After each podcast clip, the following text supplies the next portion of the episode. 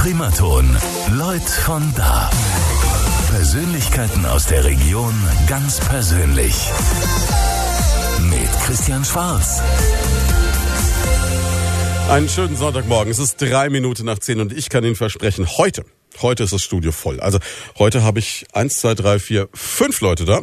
Also ich habe quasi die Creme de la Creme, die Spitze des TSV Bad Königshofen. Und TSV Bad Königshofen ist natürlich vielen ein Begriff, logischerweise absolute Macht im Tischtennis. Darüber werden wir in den nächsten beiden Stunden noch ausführlich reden. Aber jetzt erzählen wir doch erstmal, wer alles da ist. Also jetzt machen wir die große Vorstellungsrunde. Wer will anfangen? Wird, wird gedeutet, das können Sie sehen. Also Alter vor Schönheit oder so? Gucken wir mal. Ja, ich bin der Andi Albert und äh, führe zusammen mit dem Josef äh, Ort die Tischtennisabteilung des TSV Bad Königshofen seit 1989. Man schimpft mich den Manager. Okay, einmal der Manager. Wen haben wir noch dabei? Mein Name ist Udo Braungart. Ich bin erst seit dieser Saison im Verein und zwar als äh, neuer sportlicher Leiter Tischtennis installiert. Muss aber sagen, soweit ich weiß, äh, sehr, schon wahnsinnig viel Erfahrung in dem Geschäft. 18 Jahre ausgesetzt und jetzt seit, wie war es, sechs Monaten wieder dabei, ne? Ja, das ist korrekt. Ich habe fast 20 Jahre als äh, Honorartrainer des Bayerischen Tischtennisverbandes, als Verbandslehrwart und auch als Bezirkstrainer gearbeitet, aber dann berufsbedingt praktisch eine längere Pause einlegen müssen und jetzt seit äh, dieser Saison wieder im Bad Geht's wieder los. bei einem Verein, bei dem ich früher schon mal drei Jahre als Trainer gearbeitet habe. Und wen haben wir noch mit dabei? Mein Name ist Josef Ort, ich bin in Königshofen aufgewachsen, bin dort äh, im Verein, bin seit äh, einigen Jahren dort Abteilungsleiter, bin auch Kassier und ich mache mit dem Andi Albert das ganze Tischtennis und äh, ja, freue mich, dass das Ganze so gut läuft. Und äh, ja, wir haben einen Verein mit 900 Mitgliedern und ja, es ist eine schöne kleine Stadt und ich freue mich, in Bad Königshofen zu sein. Wenn man den Namen Ort hört, denkt man natürlich sofort an Tischtennis, überhaupt keine Frage. Aber auch darüber werden wir noch reden. Dann haben wir noch zwei Leute mit dabei. Ja, mein Name ist Bernd Knahn.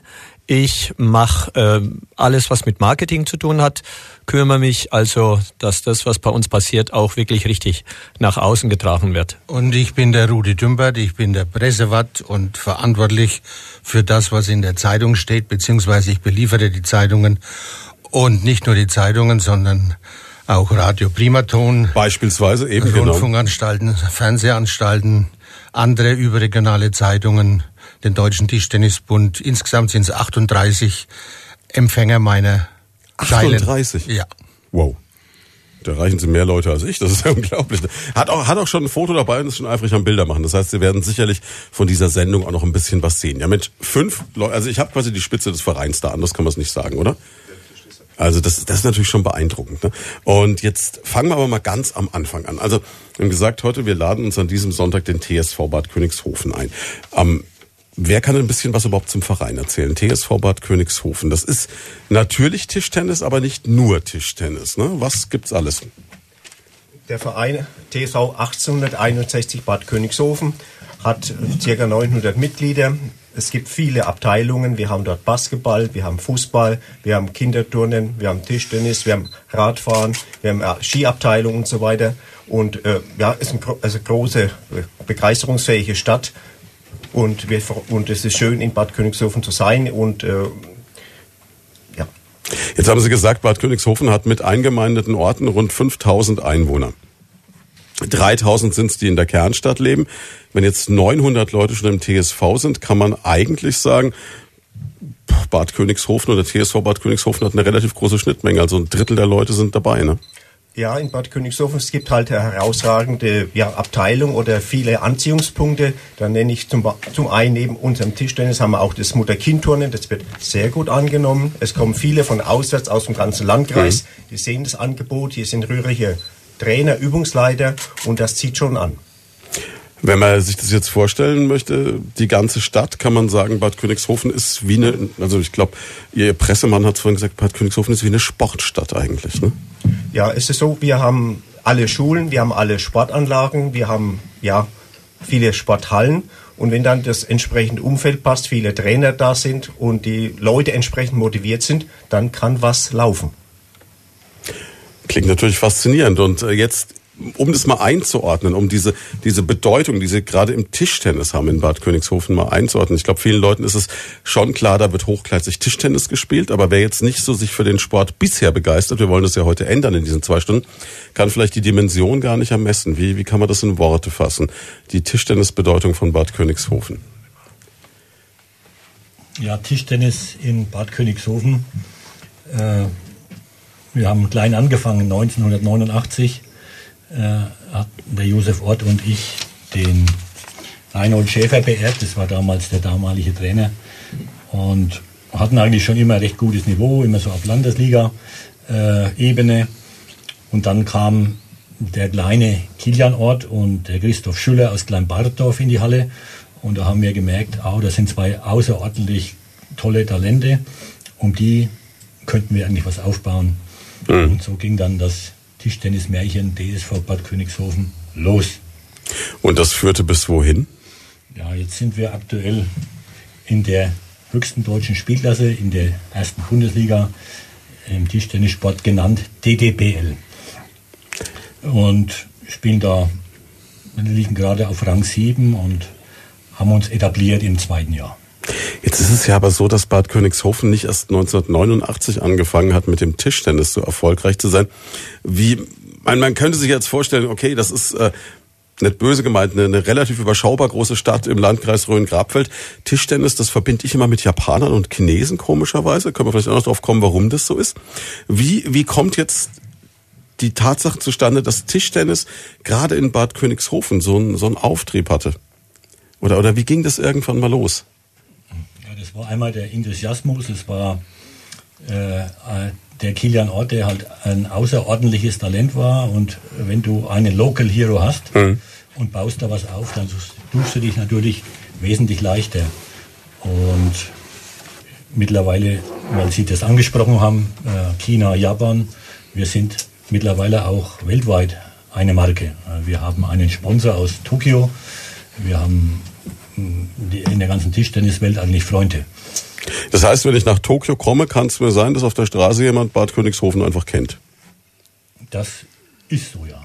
Das ist der Wahnsinn eigentlich. Ne? Und es, die Wurzeln liegen ja irgendwann schon in den Mitte der 60er Jahre, glaube ich. Ja, ne? Das war also Reinhold Schäfer, unser Ziehvater in Sachen Tischtennis, der uns, den Josef Ort und mich, glaube ich, 1974 zu diesem Sport gebracht hat. Und wir ihn dann 1989, wie gesagt, beerbt haben. Er war ein toller Trainer und hatte damals schon in den 80er Jahren unsere Damenmannschaft bis in die zweite Bundesliga geführt.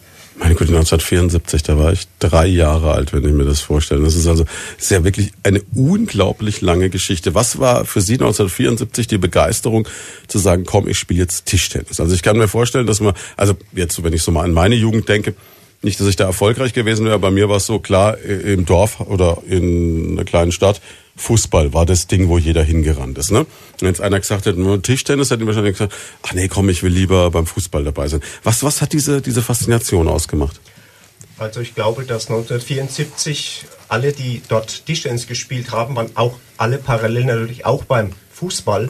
Ah, okay. Weil waren also wir alle Ballsportler. Multitaskingfähig, die Königshöfe. Nein, nein. Ich denke jetzt, jeder, der mit dem Fußball gut umgehen kann, kann auch ein sehr guter Tischtennisspieler werden. Mhm. Entscheidend ist natürlich dann das Ganze, dass ein ja, entsprechender Trainer, ein leidenschaftlicher Trainer mit dem entsprechenden Enthusiasmus auch dahinter steht, der das fordert und fördert. Und da haben wir wirklich, also denke ich, die beste Schule in Bad Königshofen genossen. Er hat uns vorgelebt, was man erreichen kann.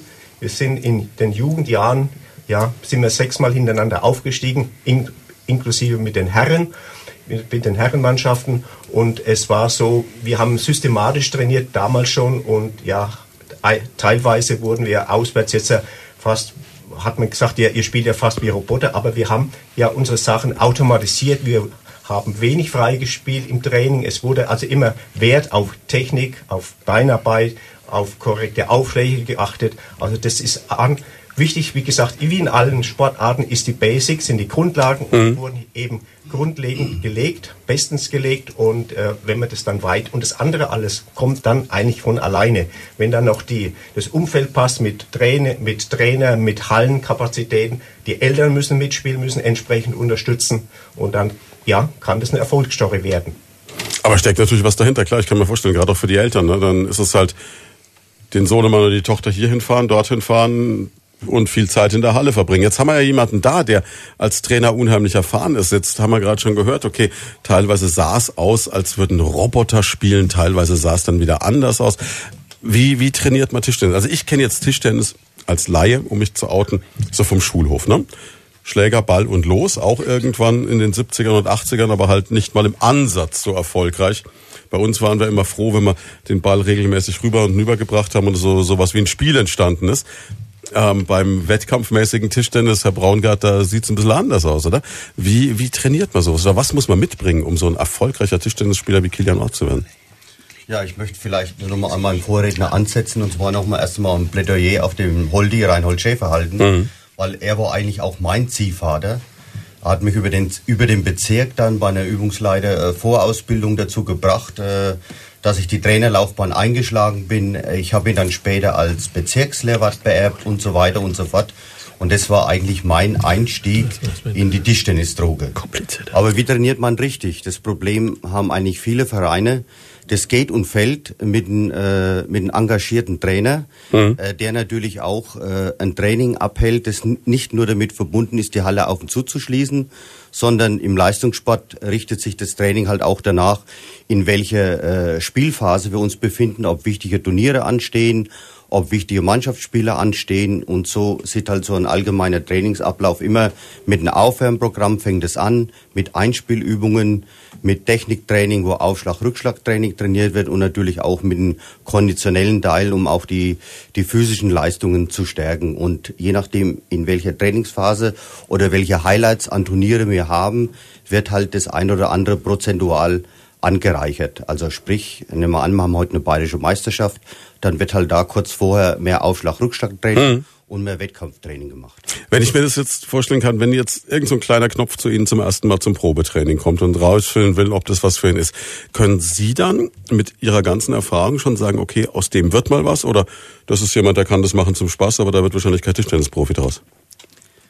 Ja, man kann das zum Teil schon, aber man kann natürlich auch mal schief liegen. Also wir machen dann sehr viel mit äh, Ball oder auch Gerätekoordinationstraining, mhm. um einfach zu gucken, wie es bei dem jungen Menschen aussieht. Ja, er braucht natürlich auch sportliche Voraussetzungen, er braucht einen gewissen Intellekt und er braucht natürlich auch physische Voraussetzungen und die Beweglichkeit muss einfach da sein.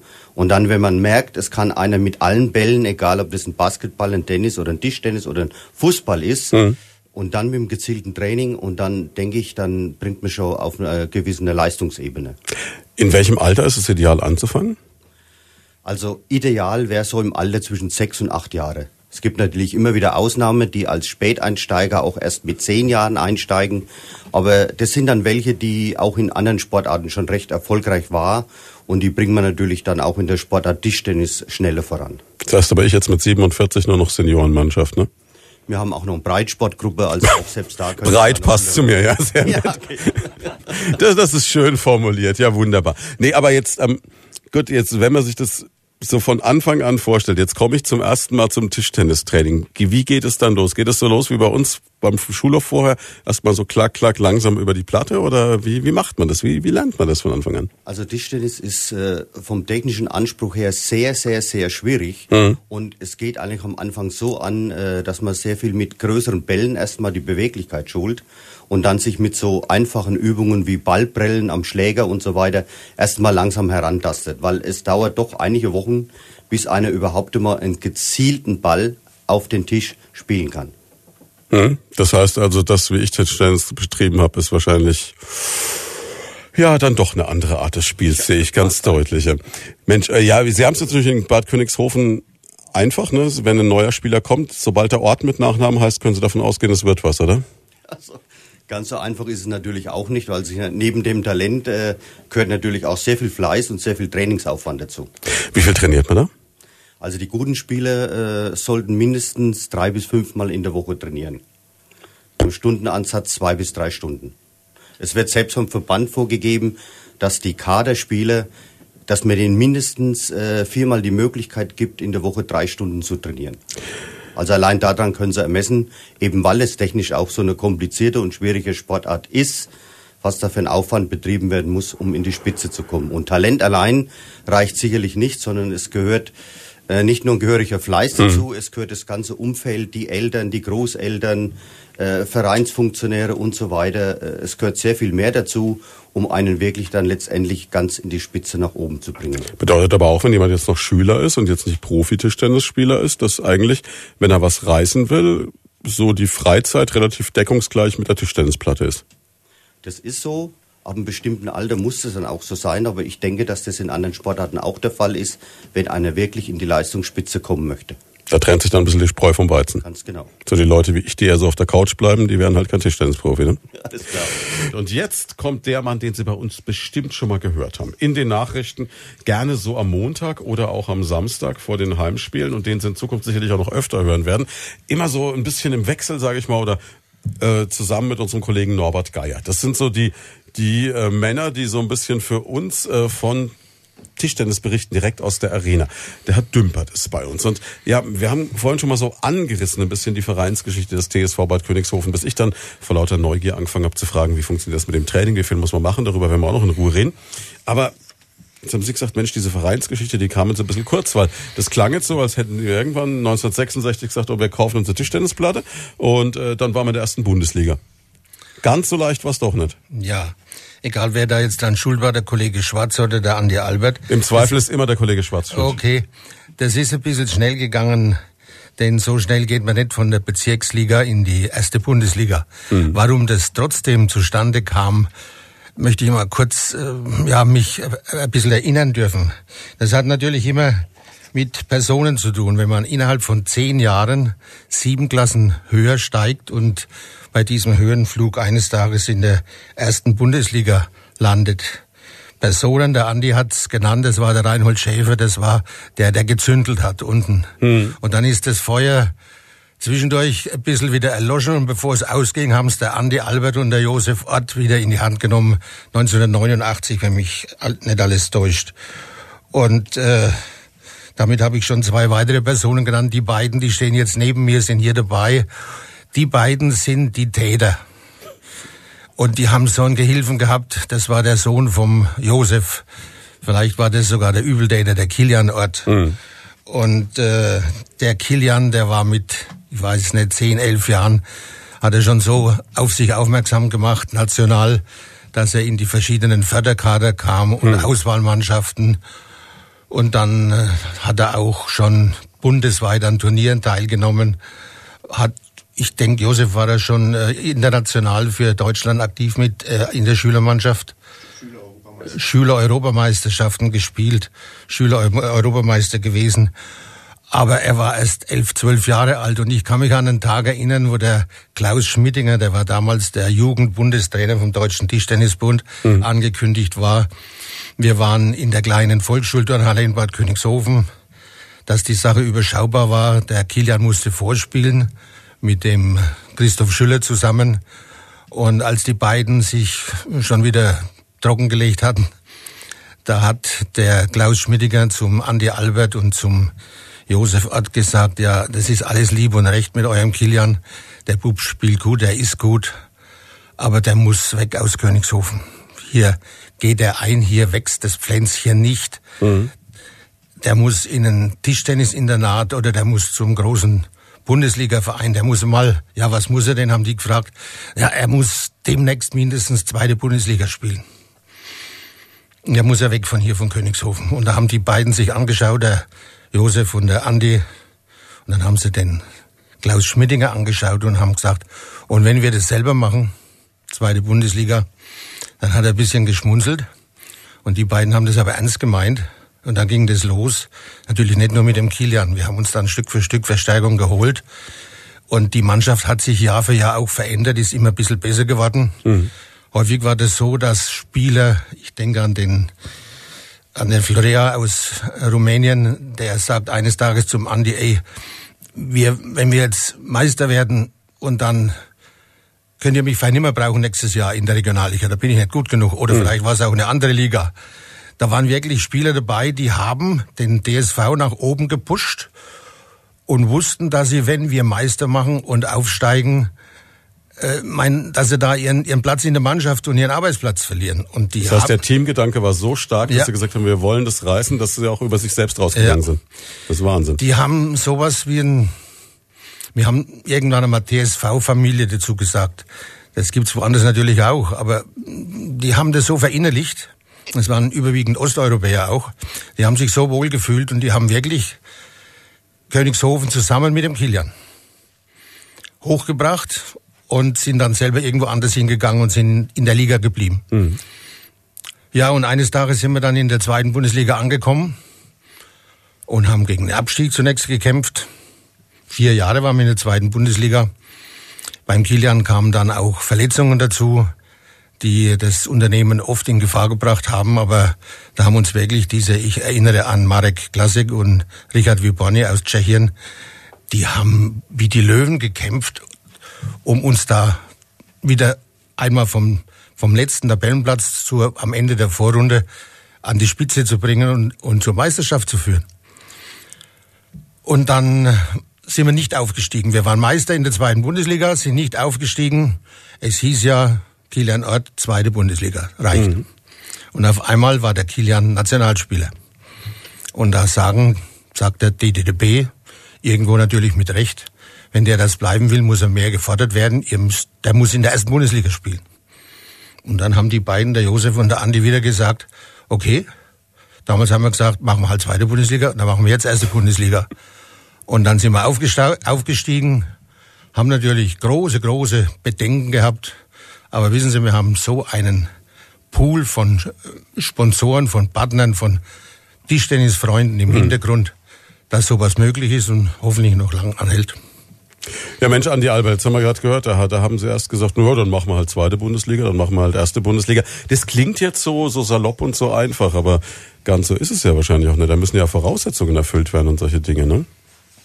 Ja, das ist äh, richtig. Äh, es ist ein steiniger Weg nach oben. Aber wie Herr Dümbert, wie Rudi schon angedeutet hat, äh, uns hat natürlich das äh, Jahr für Jahr erwachsen. Wir haben angefangen mit 20 Zuschauern mit, mit einer Aufbauzeit von fünf Minuten.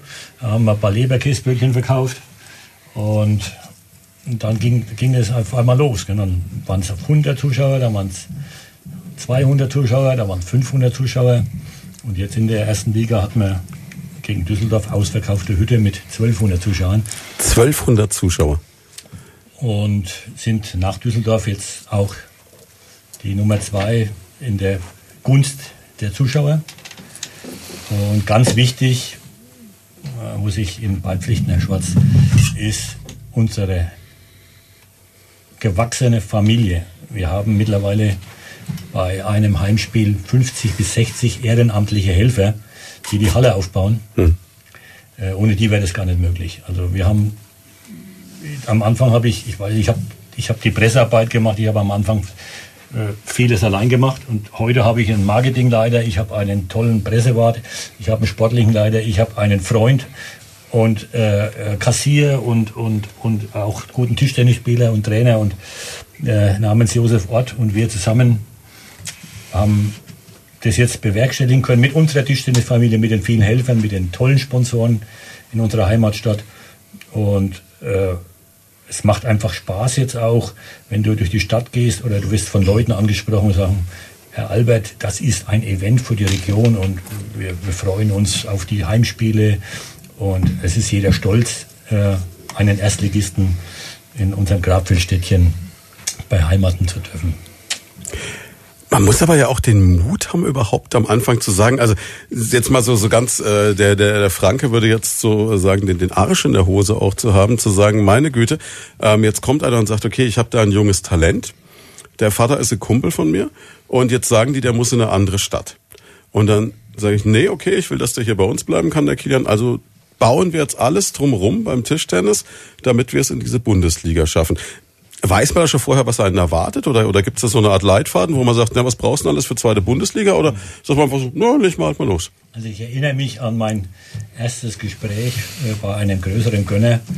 Und als ich ihm das vorgestellt habe, das Projekt mit Kilian Ort und Christoph Schüller, äh, mit zwei heimischen Buben einfach mal was aufbauen zu wollen, das, da kam von ihm die Frage, Andi Albert, wo fängt es an und wo hört es auf? Wo es aufhört, wissen wir noch nicht, aber erste Bundesliga haben wir schon mal, ne? Das haben wir und äh, er hat auch gesagt, Mensch, wenn da oben mal 200, 300 Zuschauer sit, äh, sitzen, dann haben wir es geschafft. Und ich denke immer an ihn, weil er leider vor drei, vier Jahren schon verstorben ist. Äh, wenn er das miterleben dürfte, dass die Halle hier voll ist und wir jetzt eine Hausnummer in Sachen Tischtennis in Deutschland sind, äh, das würde ihn wahrscheinlich auch ganz mit Stolz erfüllen. Ja, und der Punkt ist ja auch, Sie waren ja im Endeffekt, das, das klingt jetzt so, als, als würden, Sie haben das ja ein Stück weit zu zweit hochgezogen, aber Sie haben natürlich ganz Königshofen auch mitnehmen müssen, weil Sie haben ja den ganzen Ort auch gebraucht, ne? Oder ja, die ganze Stadt. Wichtig, das war wichtig und äh, dadurch, dass es ja Jahr für Jahr nach oben gegangen ist und der Andi Albert ein Visionär ist, und äh, viele haben ja gesagt, der spinnt. Ne?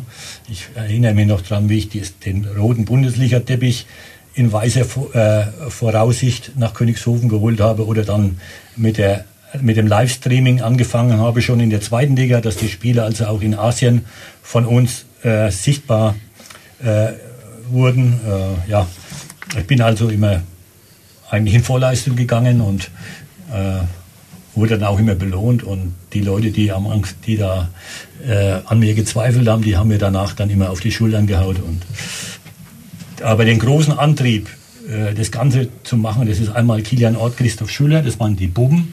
Das war dann die geile Sportart Tischtennis, die leider in den Medien, also hau hauptsächlich auch im öffentlich-rechtlichen Fernsehen, viel zu kurz kommt. Äh, und in Königshofen und in Südthüringen und im Rhön-Grabfeld längst keine Randsportart mehr ist. Und das ist mein Ziel, diese Sportart äh, der äh, großen Öffentlichkeit weiter, äh, weiter zur Verfügung zu stellen. Und das ist mein Antrieb, äh, den, anderen, den anderen Sportarten, wenn ich an gestern Abend denke, an dieses geile Handballspiel, äh, es gibt so viele tolle Sportarten, also äh, da geht mir viel zu viel um der König Fußball, aber auch der bekommt seine Schwierigkeiten. Ja gut, man sieht's ja im Moment. Ne? Also ich meine, wir haben hier gerade im Studio läuft ja immer so ein Nachrichtenkanal auf dem Bildschirm im Hintergrund und äh, da läuft jetzt gerade irgendwie Skirennen. Ne? Da sind sie alle da, da wird Slalom gefahren, da wird jeder nochmal interviewt und gemacht und getan.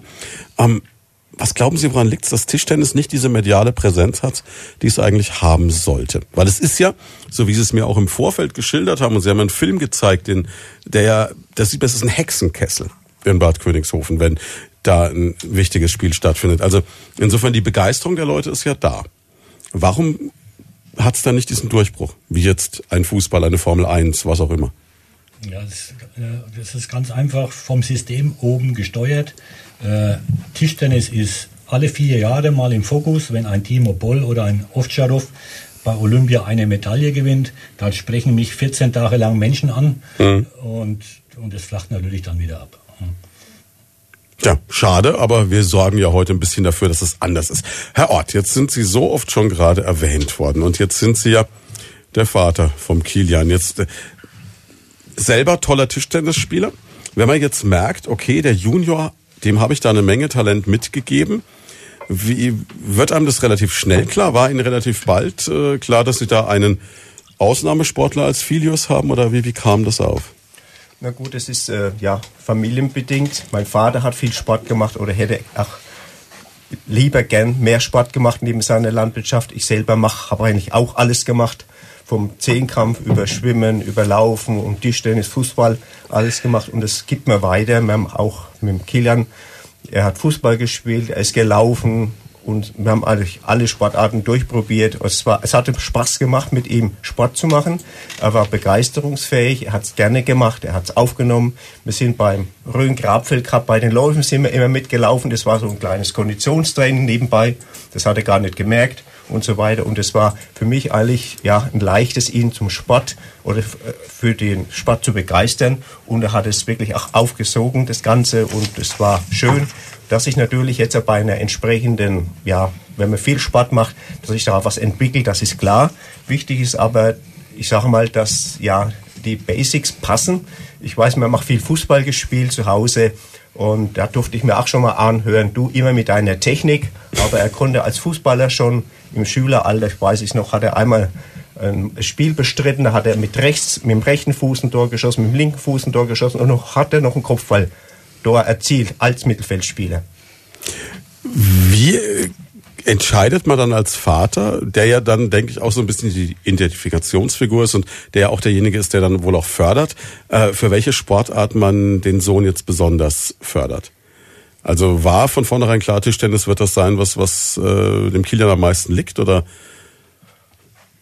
Ja gut, es ist so von den Trainingsvoraussetzungen, äh, denke ich, war man im Tischtennis besser aufgestellt, jetzt oder bestens aufgestellt mhm. jetzt mit dem Andi und so weiter, der ja, ich sag mal, in den Jahren vorher schon ist er mit Kindergruppen äh, zum Trainingsaustausch nach Polen gefahren und so weiter. Wir waren in Schweden, haben Trainingslager besucht mit den Spielern aus Yüchsen und so weiter.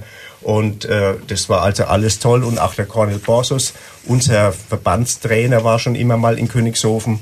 Und letzten Endes war es aber so, dass äh, Kilian selber entschieden hat, was, welchen Weg oder welche Sportart er dann, ja, welche Sportart, für welche Sportart er sich entscheidet. Jetzt mal Hand aufs Herz, also ich meine, es, es hören ja jetzt nicht so viele zu, ne? Ist es nicht auch schon so, dass man dann so zwischendrin mal so den Punkt hat, wo man so sagt, als junger Mann, so wie jetzt äh, der Kilian, boah, in der Pubertät oder vielleicht so vorher, jetzt ist Training mal nicht mehr so spannend, jetzt interessieren mich andere Sachen mehr oder jetzt hätte ich äh, auf was anderes Lust oder so. Wie dieses Durchhaltevermögen, das fasziniert mich so. Ja, ich muss sagen, also da hatte ich, hat mir nie Probleme gehabt, zumal er hatte auch mit dem Christoph Schüller, der war ja auch äh, sehr motiviert, sehr be begeistert und so weiter und er hatte ja äh, mit dem Kilian einen Trainingspartner und da wurde ab und zu mal schon gesagt, schon, wir müssen heute Abend wieder frei trainieren und es war tägliches Training, war angesagt. Es war so ähnlich, ja, wenn um 20 Uhr die Nachrichten kommen, dann kommen um 20 Uhr die Nachrichten und so was eben, dass tägliches Training angesagt war und da gab's äh, ja eigentlich, war, das war völlig normal. Und wie war dann so der Tagesablauf, bevor dann das Profispielen anging? Das heißt also Schule und dann im Endeffekt in die Halle? Ja gut, äh, zwischen vorher natürlich jetzt der Schule, dann die Hausaufgaben. In den Ferien kamen immer noch die vielen Lehrgänge dazu. Ich erinnere mich, weil es mal geheißen hat, okay, er muss so und so viel jetzt in dem in der na, in, als er Abitur gemacht hat, er muss so und so viele, äh, ja, darf nur so und so viele Zeiten fehlen. Und es war dann tatsächlich so, ich habe mal nachgefragt, in, in einem Schuljahr hat er, glaube ich, 80 Fehltage gehabt und so weiter. Aber trotzdem das Jahr geschafft. Ja, äh, klar. Es war dann regelmäßig. Ich muss auch sagen, dass unsere Schule, unser Gymnasium in Bad Königshofen ihn absolut unterstützt hat. Ich kann mich erinnern, wie er erzählt hat, heute war die Frau sowieso da und hat ihn gesehen. Und dann wurde extra noch das und jenes mehr gemacht im, in Mathematik, weil Kilian da war. Und ja, es, es hat gepasst alles. Also ich weiß nicht, ob es in einem Internat, ob da mehr Rücksicht genommen worden wäre. Also es war für, auch für die Schule ein ja, Vorzeigeschüler und was man gesagt, gesagt hat, hier haben wir jemand und auf den müssen wir aufpassen und er ist ja gut unterstützt worden, absolut. Das heißt aber auch da zeigt sich wieder in Bad Königshofen, zieht man dann an einem Strang einfach in dem Moment auch, ne? Ja, das kann ich befürworten, absolut. Ja, und dann kam ja irgendwann der Punkt, wo man, hätten Sie sich vorstellen können, dass es wirklich mal so durch die Decke geht, also dass der Erfolg und das Talent so groß ist, dass es so weit führt, wie es jetzt im Endeffekt geführt hat? Und der Weg ist noch nicht zu Ende. Letzten Endes entscheidet immer der Spieler selber. Ich äh, habe mitbekommen mittlerweile, ich bin ja, lebe ja Tischtennis auch seit 50 Jahren. In dieser Sportart ist es so, zu 90, 95 Prozent entscheidet der Fleiß. Hm. Talent brauchst du auch.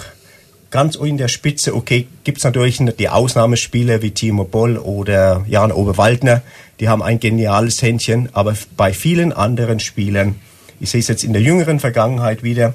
Da weiß ich noch, wie, die, wie das eine Mädchen, wie ich die gesehen habe, Tochter von zwei erfolgreichen Bundesligaspielern. Und wie sie sich bewegt hat, habe ich gedacht, ob aus dem, aus dem Mädchen mal was wird. Und es ist wirklich so, das Mädchen, wesentlich weniger Talent als der Junge, trainiert immer volle Pulle, braucht immer volles Training, ist mit Begeisterung dabei, im Gegensatz zu ihrem Bruder, der mehr Talent hatte der mittlerweile auch aufgehört oder nichts mehr so hoch spielt, aber das Mädchen ist mittlerweile so stark, ist mittlerweile auch in der Bundesliga angekommen. Also im Tischtennissport zählt 95 Prozent Fleiß und Eigenantrieb. Okay, und äh, als dann irgendwann die Entscheidung vom Sohn kam zu sagen, ich mache das professionell, hat man da erstmal so geschluckt und hat gesagt, Junge, mach doch nebenbei was Vernünftiges irgendwie oder war klar, nö, dann jetzt Tischtennis. Wobei es ja nicht unvernünftig ist, ne? Äh, ja, es ist so grundsätzlich jetzt äh, unser ja, zweites Kind. Der erste ist gut verseucht oder hat schon ausgeseucht, in Anführungszeichen. Und der zweite, okay, hat sein Abitur gemacht, ist da durchgekommen, hat es geschafft. Und äh, wichtig ist, dass er eigentlich mit beiden Beinen auf dem Boden bleibt. Einmal kam er auch aus dem Ausland zurück, hat gesagt, Mensch, wir müssen froh sein, dass wir in Deutschland leben. Und ich denke, es ist wichtig, dass er geerdet ist, geerdet bleibt, dass er nicht abhebt. Und okay, er hat noch seine Anstellung bei der Bundeswehr, die ihn hier absolut gut unterstützt. Und äh, da muss man froh sein, wenn man da ein bisschen Rückendeckung hat, eine Absicherung. Und ja, und wenn dann mal das Ganze zu Ende ist, ich denke, der wird auch seinen äh, Weg dann noch bestreiten können. Jemand mit dem Ehrgeiz und dem Fleiß wird wahrscheinlich nie ein Problem haben, das ist schon klar. Ne? Jetzt ähm, gibt es so die Momente, wo Sie dann auch noch mit dem Sohn zusammen an der Platte stehen und ein bisschen spielen, so Sonntagnachmittag, so zum Spaß? Kommt es vor? Und wenn, wer gewinnt? Also ich denke, wer gewinnt, die Frage braucht man sich nicht stellen. Das Hätte ja sein können, dass er dann mal sagt, ach komm, jetzt äh, spiele ich mit einer Hand auf dem Rücken oder, oder weiß ich nicht. Nein, also ein bisschen kann ich auch noch jetzt. Es ist so, er hat entsprechende Trainingsbahnen, hat entsprechende Trainingsumfänge, da braucht er den alten Herrn nicht mehr. Ich bin dagegen eher mehr dann für den Nachwuchs da, spiele gerne jetzt auch mit dem Nachwuchs und versuche da etwas auch an die Jüngeren noch weiterzugeben. Beim Kilian, äh, ja, da brauche ich das nicht mehr. Was mich jetzt noch so interessiert würde, wie, wie ist es, wenn man dann in der Arena sitzt? Das tobt alles und ich habe dieses Video gesehen. Und ich habe gesehen, dass da 1200 Leute den Namen ihres Sohnes rufen und, und einfach so dieser, dieser Moment da, da krieg ich, wenn ich das auf dem Handy vom Herrn Albert sehe, obwohl ich keine Ahnung vom Tischtennis habe, denke ich mir so, wow, wie cool ist das denn? Ne? Wie, wie ist das Gefühl, wenn du da als Vater drin sitzt und, und merkst, das ist wie wenn jetzt so Spartakus in die Arena einzieht. Kann man ja, das überhaupt beschreiben? Ja, es erfüllt natürlich ein mit Stolz. Äh, gut, ich bin immer wenn der Andi ist ja Visionär. Ich bin mehr das Gegenteil. Ich bin der Bodenständige. der Bodenständige und ja, äh, ich bin schon aufgeregt und so weiter. Habe schon viel ja mit mitgemacht. Deshalb bei knappen Spielverläufen. Also da geht schon die Pumpe hoch und da kann ich schon diejenigen verstehen, die sagen, sie können gar nichts mehr in die Halle rein, weil äh, das halten sie nicht aus. Es ist so, es nimmt einen mit. Ja, und gut, ich muss mich immer ruhig verhalten jetzt, wenn er spielt, weil er oft die Regungen jetzt äh, von mir mitnimmt. Und mhm. äh, ich habe aber auch schon zu ihm gesagt, Mensch, hast du nicht gesehen, wie die Brust anschwillt bei den guten Ballwechseln? Die sieht, das merkt er immer nicht, nur wenn ich mal aus Versehen mal einen Zocker mache beim schlechten Ball von ihm. Ja, aber gut, das muss ich aushalten. Und äh, ja, ich, ich freue mich, dass es so gut läuft. Ich fieber natürlich auch bei jedem Spiel mit. Ja, und das sieht man aber doch auch, weil Sie haben vorhin gesagt, der alte Herr, den braucht er nicht mehr. Wie wichtig der alte Herr ist, wenn er bei jedem Spiel dann doch noch mit dem Augenwinkel guckt, wie schauen Sie, ne? Ja, gut, es ist klar, wir haben, ich sag, bei jedem Ballwechsel gibt es einen Grund, wieso einer einen Fehler gemacht hat und äh, unser Ziehvater Reinhold Schäfer, der hat es uns eingetrichtert und äh, es lebt halt und man, man sieht jetzt, was gut war, was schlecht war, woran es gelegen hat. Ja, das äh, gut, man lebt man lebt das Tischtennis und ja, äh, das geht halt, es geht einem immer mit.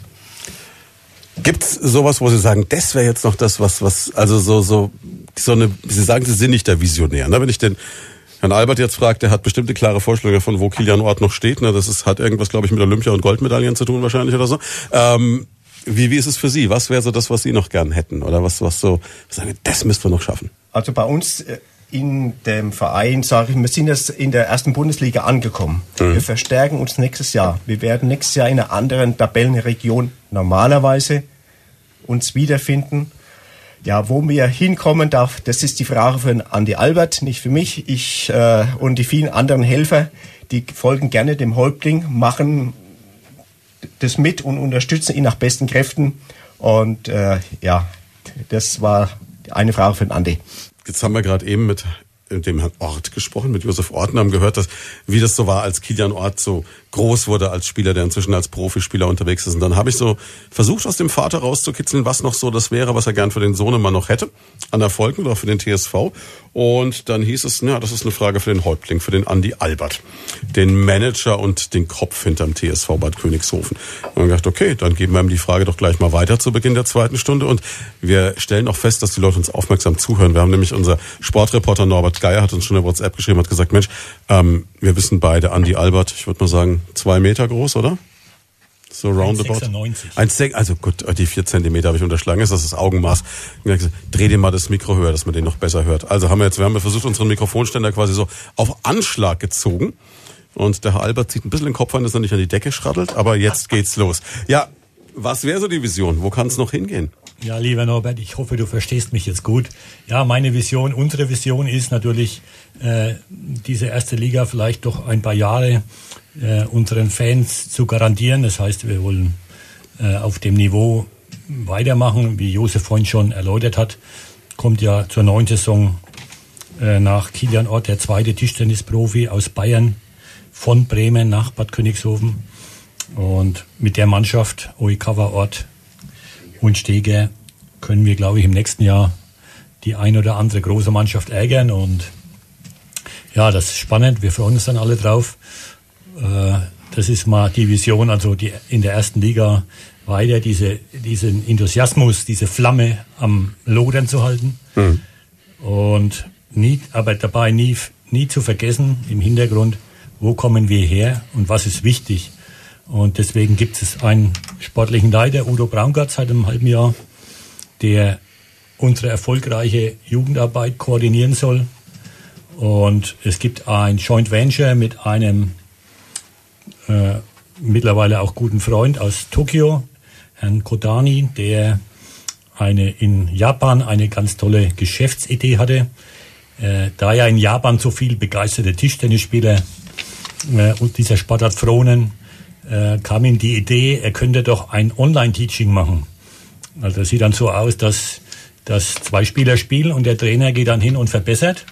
Und wenn es dann spannend wird, dann ist das Video vorbei. Dann musst du Mitglied werden in dem sogenannten Shake Hands Club. Ah, okay, und deswegen auch Shake Hands Arena. Heißt äh, unsere Arena aus Shake Hands äh, nach unserem Hauptsponsor aus Japan. Das muss ich auch mal vorstellen, dass, es, dass der TSV Bad Königshofen einen Sponsor aus Tokio hat. Ja, war auch eine ganz lustige Geschichte, wie wir zueinander gefunden haben. Ja, erzählen Sie die doch einfach mal. Ja, es war vor vier, fünf Jahren, war ich mit meiner Frau auf dem Weg zum Gardasee und äh, dann habe ich meine E-Mails gecheckt und da war eine, kam eine E-Mail, äh, Andy Albert, today is your day und ich gleich Spam weggelöscht, das Ding und ja, ein paar Stunden später kommt ein Telefonat von einem chinesischen Freund, der sagt, hast du eine E-Mail aus Japan erhalten? Sag ich, ja, ich glaube, die habe ich gelöscht. Und dann äh, am Urlaubsziel angekommen, habe ich dann eben gelesen, dass dieser Herr Kodani mir einen der besten Trainer Japans nach Königshofen für ein Jahr entsenden möchte. Wow. Ja, so ging die Geschichte dann los. Er kam und sollte aber eigentlich nicht in Königshofen eingesetzt werden. Er sollte ins Butterfly Trainingszentrum bei Stuttgart Nürdingen äh, äh, den dortigen Trainer unterstützen und dann habe ich eingewirkt und habe gemeint, ich glaube, du als Nichtsprechender äh, äh, mit gerade mit Englischkenntnissen in Deutschland mit einer Familie würdest dich, glaube ich, in Bad Königshofen wohler fühlen. Äh, hier, wir sind eine Tischtennisfamilie, hier ist jeder für dich da und äh, wir haben in unserem Ort alles. Wir haben alle Schulen da, wir haben kurze Wege und wir sind eine Tischtennisfamilie. Das heißt, du wirst nie allein auf dich gestellt sein. Und er hat es beherzigt und ist dann auch bei uns geblieben. Und er ist auch ein, auch ein, ein Eckpfeiler äh, in unserer Erfolgsstory, denn er hat uns ja zu zwei Meisterschaften geführt und hat uns jetzt in der ersten Liga sind wir durch ihn und durch, durch seine Fachkenntnisse etabliert und wir sind ganz stolz für ihn und seine Familie längerfristig an Königshofen binden konnten. Ich habe jetzt gerade so vom, vom Josef Ordner eine Zeitschrift, also ihren Tischtennis-Zeitschrift reingereicht bekommen mit einem Bild von der Familie. Sehr zu süß aus auf dem Bad Königshofer Marktplatz, da wie sie alle dastehen. Jetzt ist, war das für die ein Kulturschock? Da steht jetzt drüber, wir fühlen uns hier zu Hause. Und ähm, im ersten Moment wäre jetzt so, wenn du aus, aus Japan kommst, eine unheimlich dicht besiedelte Landschaft, riesige Städte, alles schon so mehr 22. als 21. Jahrhundert und dann das doch eher, sag ich mal, wunderschöne, aber sage ich mal beschauliche Bad Königshof. Ne? Da gibt's die Pflastersteine, da gibt's eine gute Eisdiele, da gibt's den Heilwassersee und, und, und. Aber jetzt sagen wir mal, dass das Metropolen- und Großstadtflair und äh, die Wolkenkratzer sind eher dünn gesät. Ja, Die Sushi-Restaurants wahrscheinlich auch. richtig. Ja, es war dann so, dass äh, ich erinnere mich an den, wie die Kinder kamen ja ein halbes Jahr äh, dann äh, nachgereist und ich hatte sie zu mir äh, in die Hasberge eingeladen und das vergesse ich nie, wie die drei Kinder sich in eine grüne Wiese geschmissen haben und in den, den blauen Himmel bewundert haben. Also so wie wir einen Schneeengel machen, wenn Ja. wir mal in der Rhön sind. Ah, da gibt's sogar ein Foto, das ist total süß. Und dann äh, natürlich auch unsere Vorteile unseres sozialen Systems. Kindergarten war damals für die Kinder frei. Äh, in Japan zahlst du für jedes Buch zahlst du Geld. Und äh, was auch toll klappt, die Familie, die Kinder machen, lernen hier jetzt, also die Kleine hat jetzt eine Eins in Deutsch, ist glaube ich mit Klassenbeste. Die Zwillinge mit acht Jahren. Der Große geht auf die Realschule. Die Familie ist also wirklich toll integriert, auch dank der vielen Mitbürger. Wir sind in Königshofen auch stolz, wenn wir eine asiatische Familie äh, beheimaten dürfen. Und ja, die sind einfach, die gehören jetzt fest zu, zu unserer Stadt. Und so, sag ich mal, Japaner und Schäufele, sowas geht? Das ist, äh, ja, Hähnchen. ja, ja, also Hähnchen, Schäufele ist unglaublich. Also die Japaner, wenn kommen, äh, am ersten Abend wird Schäufele bestellt und natürlich unser gutes Bier. Also das funktioniert, dass der Sake und das Sushi schnell vergessen. Richtig. Geht's dann umgekehrt auch so? Also machen die dann auch mal japanisches Essen und die Bad Königshöfe trauen sich dran, oder? Ja, Also sie, äh, die, die Frau Itagaki macht ja zu den Heimspielen ihr, ihr Sushi. Äh, da beobachte ich immer, dass da nicht so hingelangt wird wie an einer Bratwurst, aber es wird, wird verzehrt. Also ich habe es sehr, sehr gerne. Es gibt tolle Soßen dazu. Und ja, Also seit ich jetzt weiß, dass es original japanisches Sushi gibt, ne, wird meine Begeisterung, mir mal so ein Tischtennisturnier anzuschauen, exponentiell höher. ja, dann sehen wir uns am nächsten Sonntag um 15 Uhr in der Schickens Arena. Ich äh, versuche es, wir gucken mal. Ne? Also klingt klingt spannend. Ne? Also das ist auf jeden Fall schon mal eine tolle Sache. Also gut, jetzt ähm, ist ja noch so eine andere Vision, die so rumspuckt, wo Sie sagen, okay, jetzt haben wir es schon geschafft, mit dem Kilian den Nachwuchs mal optimal zu fördern. Sie haben jetzt während vorhin Musik lief auch so erzählt, dass das ja äh, in der Schule durchaus auch spannend war. Also diese Kombination von Leistungssport und Schule. Sie haben da ein Gymnasium, das mitzieht.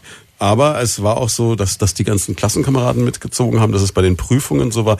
Und, ähm, das hat der, der Vater vom Kilian gerade erzählt, er wusste immer vorher, wann er abgefragt wird. Ne?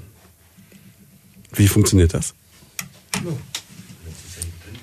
Ja, er war ja, er war ja, äh, äh, Herr Ott hat ja die Fehltage vorhin erläutert und äh, äh, ist natürlich jetzt in dem multimedialen Zeitalter auch einfacher, mal eine, eine, eine Hausaufgabe per E-Mail oder WhatsApp oder äh, weiterzuleiten. Also er konnte ja damals auch während des Fliegens nach, nach China lernen. Also er war ja nie ohne.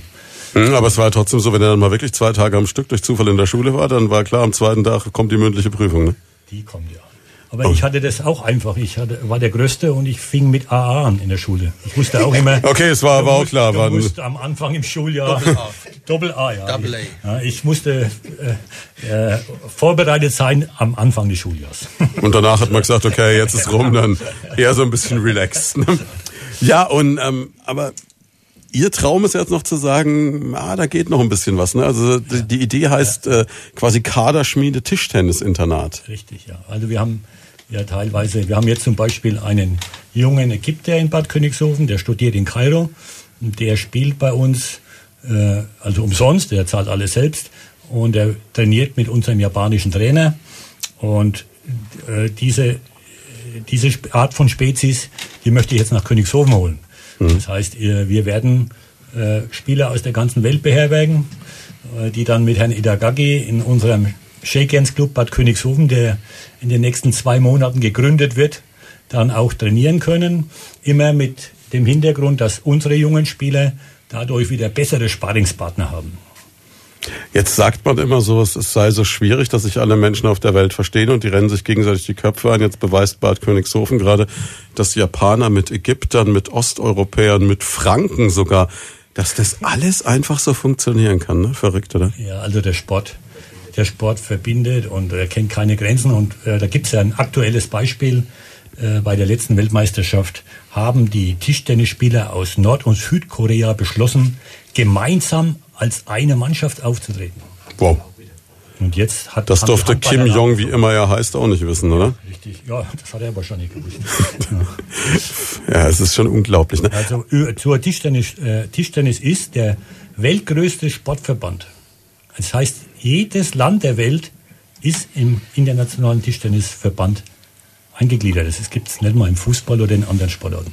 Es ist genauso, wie man eigentlich auch die Stellung von Bad Königshofen sportlich für Unterfranken und für Bayern gar nicht äh, groß genug einordnen kann. Ne? Sie haben mir das im Vorgespräch erklärt. Also das ist eigentlich ein absolutes Alleinstellungsmerkmal, das wir da haben. Also wenn wir jetzt so die anderen Sportarten anschauen, die vielleicht publikumswirksamer sind, aber da reißen wir jetzt äh, brutal gesagt bei uns in der Region lang nicht so viel. Ne? Ja. Äh, wir haben mittlerweile auch internationalen tollen Ruf.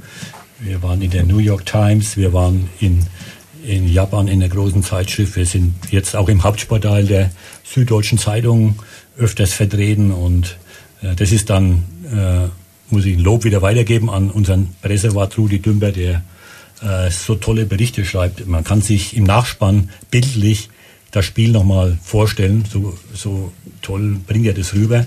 Und ein großer, großes Lob dann auch an Bernd Knahn, unseren Marketingleiter, der immer wieder neue Geschäftsfelder erschließt und äh, äh, tolle Ideen einbringt und äh, ähnlich wie ich immer sagt, wir müssen weitergehen, wir müssen unser Gebiet erweitern. Und das sieht, sieht man dann auch. Das Ergebnis sind einfach, wir hatten äh, gegen Grün-Weddersbach, das ist nicht unbedingt die Top-Mannschaft in der Liga, wieder um die 500 Zuschauer. Äh, und das ist Marketing. Also da steckt viel Marketing auch dahinter. Bei unserem nächsten Gesprächspartner, das ist immer dieses Gefährliche, ne? wenn Sie dem Radiomoderator, während gerade noch so die letzten Takte Musik laufen, sagen, und du kannst mal erwähnen, dass der noch bei den Schnüdeln auch gut gespielt hat, und dann sagt er, nee, bitte nett, und so. Natürlich sagt man das dann. Also, wir haben einen ehemaligen erfolgreichen Spieler der Schnüdel hier. Tja, jetzt muss was kommen, ne, Herr Knahn? Ja, also das waren noch andere Fußballzeiten. Äh, Aber der Ball war gesagt, damals schon rund. Der Ball war damals schon rund. Äh, FC 05 Schweinfurt hat in der Bayernliga damals, die war noch drittklassig Fußball gespielt, das muss man auch mal sagen. Und äh, ja, viele, viele Erinnerungen gibt's da natürlich daran. Äh, unter anderem habe ich jetzt gelesen, wenn wir schon beim FC 05 schwen- äh, sind, dass, dass der Heinz Holzer verstorben ist. Äh, Urgestein, äh, früher Stadionwirt und bei uns auch Betreuer gewesen. Das nur mal ganz nebenbei. Also so äh, holt dann auch manchmal die Vergangenheit wieder ein bisschen ein. Ja, und jetzt äh, Tischtennis ist bei uns einfach ein Riesenhype, ist ein Riesenthema und äh, die Sportart grundsätzlich kämpft so ein bisschen mit der medialen Anerkennung. Das spüren wir natürlich letztlich auch. Und äh, die Tatsache, dass wir heute hier sein dürfen, äh, die habe ich schon vor einem halben Jahr mal mit mit dem Norbert Geier in Hauptstadt auf dem Fußballplatz. Da hat er für Radio Primaton berichtet. Er hat gesagt, Mensch, wäre das nicht mal ein Thema, Radio Primaton. Und da gab es, glaube ich, gerade mal so ein paar Umstrukturierungen. Und jetzt hat es über den Udo Braungart, der den direkten Kontakt hergestellt hat, geklappt. Und, und allein die Tatsache, dass wir heute hier sind, haben wir immerhin auch schon mal, oder der Andi schon mal an 200 E-Mail-Adressen versandt. Das heißt, ich hoffe, dass natürlich auch heute viele Leute zuschauen äh, aus diesem Kreis. Vor allem auch zuhören, das wäre total zuhören, genau. Entschuldigung, natürlich zuhören.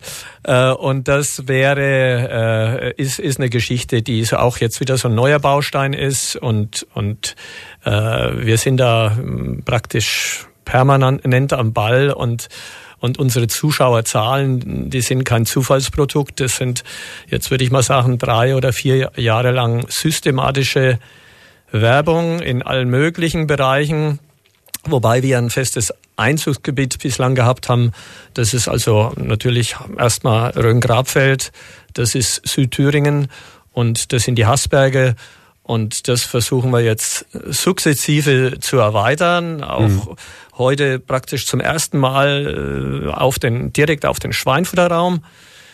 Wir werden in der kommenden Woche auch an so eine kleine Profilgeschichte über Tischtennis in, zum ersten Mal im Schweinfurter Anzeiger haben. Ich glaube, das darf ich ruhig mal so als bisschen Werbung das sind alles weitergeben. Freunde, kein Problem. Und äh, ihr seid ja alle auch gut vernetzt und äh, so ja soll das Ganze weiter anwachsen.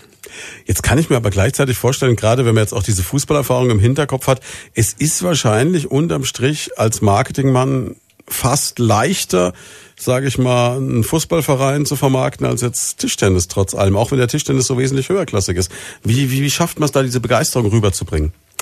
Also äh, eines ist ganz klar, die Begeisterung, die die war da von Anfang an, mhm. auch wo wir noch kein Marketing gemacht haben. Das, was ich jetzt schon alles hier erzählt wurde, auch äh, Andi Albert und Josef auch zwei gute Freunde, die das so nach und nach aufbauen.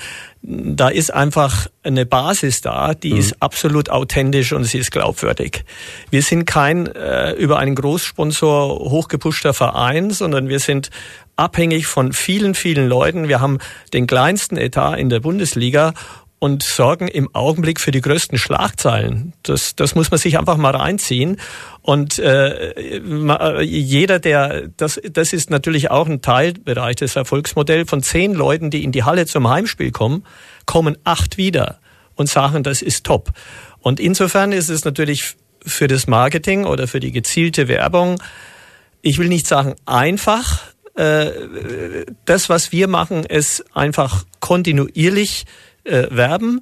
Und wenn ich jetzt den Konkurrent Fußball sehe, äh, dann, dann muss ich ganz einfach sagen, äh, die Wertigkeit dieser beiden Sportarten sind natürlich wahnsinnig unterschiedlich, aber insgesamt glaube ich ganz einfach, weil ich äh, von allen, die hier sind, an für sich am wenigsten mit Tischtennis in meiner Jugend oder äh, früher am Hut hatte, sondern es ist einfach faszinierend zu sehen, was, was diese Spieler leisten. Mhm und äh, wie sie sich auch aufopfern, wohingegen jemand heute in der Fußball in der Regionalliga oder vielleicht auch schon der Bayernliga eine lockere, ruhige Kugel schiebt und lang nicht dieser Aufwand betrieben wird, wie zum Beispiel beim Einzelsportler im Tischtennis. Aber dass diese Dinge so schlecht und nur ansatzweise rüberkommen, liegt vielleicht auch ein bisschen am, dem, am, am Deutschen Tischtennisbund, liegt. Vielleicht auch, dass man ihr ein bisschen zu lange die Augen nicht offen gehalten hat. Und insofern äh, machen wir jetzt eigentlich nur was, äh, wo ich sehe, es ist hier eine Möglichkeit da. Mhm. und, und, und Sport und Werbung äh, ist eine Geschichte, die habe ich 25 Jahre gemacht. Wir hatten ein Sportfachgeschäft. Und ich weiß ungefähr, wie man Sport rüberbringen muss, nämlich hauptsächlich über diese Emotionen. Und wer bei uns in die Halle geht, das ist, das ist ein Krimi und es sind gleichermaßen Riesenemotionen und das ist nicht einmal im Jahr, sondern das ist praktisch bei jedem Heimspiel. Ich habe es in diesem Film gesehen, den ich vorhin da gezeigt bekommen habe im Vorgespräch. Also man kann sich das kaum vorstellen. Das ist wirklich wie ein, ich habe vorhin mal das Wort Hexenkessel erwähnt. So irgendwie wirkt's auch, ne? Also dieses, da diese ganze Handshake-Arena, die, die bebt in dem Moment.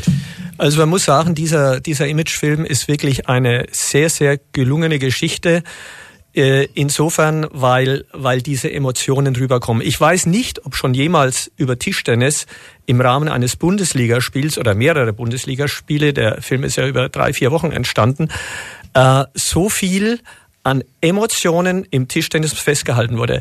Auch da, glaube ich, sind wir fast wieder so ein bisschen Vorreiter und das sind wir in vielen anderen Art und Weise auch. Das ist unsere ganze Art und Weise der Werbung, so wie wir versuchen jetzt auch in den Schweinfurter, in den Würzburger und in den Bamberger Raum reinzukommen.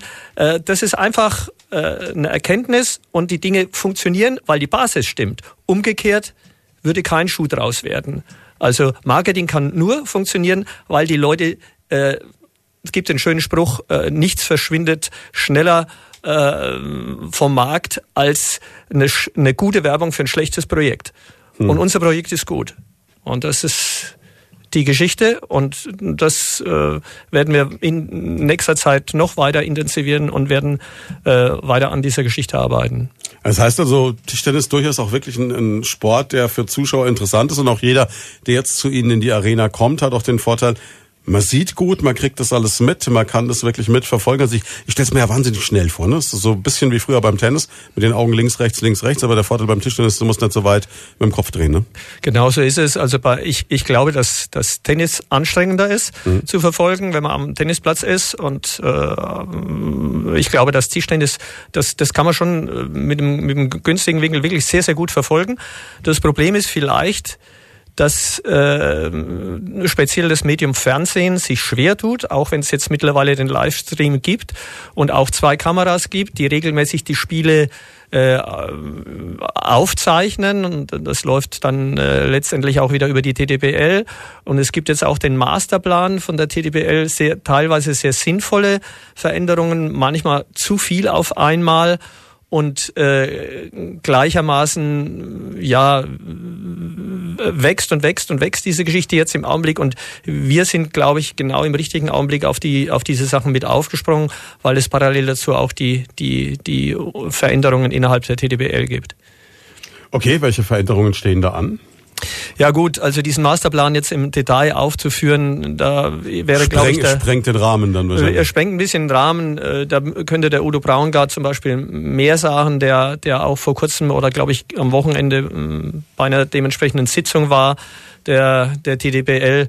Aber Tatsache ist ganz einfach, dass sich die Dinge dass, die, äh, dass wir an und für sich trotz allem unseren eigenen Weg gehen. Also wir brauchen nicht unbedingt für das, was wir umsetzen wollen, äh, den, den Livestream. Er mhm. ist wichtig, weil er ergänzt natürlich, äh, aber er kann letztendlich, so wie er im Augenblick rüberkommt, nicht äh, das ersetzen, was man tatsächlich in der Halle erlebt. Und die Halle ist, ist, ist wirklich äh, unser größtes Moment ist ganz einfach folgendes. Wenn, wenn heute zehn Leute, die neu sind, zu uns äh, zum ersten Mal in die Halle kommen, mhm. kommen acht wieder. Das ist ganz einfach das Ergebnis. Und das heißt, ich kann es mir ungefähr so vorstellen wie bei einem Rockkonzert. Ne? Ich kann jetzt äh, mir danach ein Video von dem Ganzen anschauen und ich werde wahrscheinlich, oder ich kann es mir auch live im Fernsehen anschauen, zu Hause auf dem Sofa und ich werde trotzdem nie das empfinden, was ich empfinde, wenn ich im Stadion stehe und da vorne sind ACDC. Exakt. Also das ist, glaube ich, ein, ein Phänomen, bei, speziell bei den Tischtennis-Heimspielen, dass das noch wichtiger ist zum Beispiel oder diese Unterschiede noch größer sind als zum Beispiel beim Fußball wo ich im Fernsehen relativ viel, auch mittlerweile durch die intensivste Übertragungsweise mitbekomme.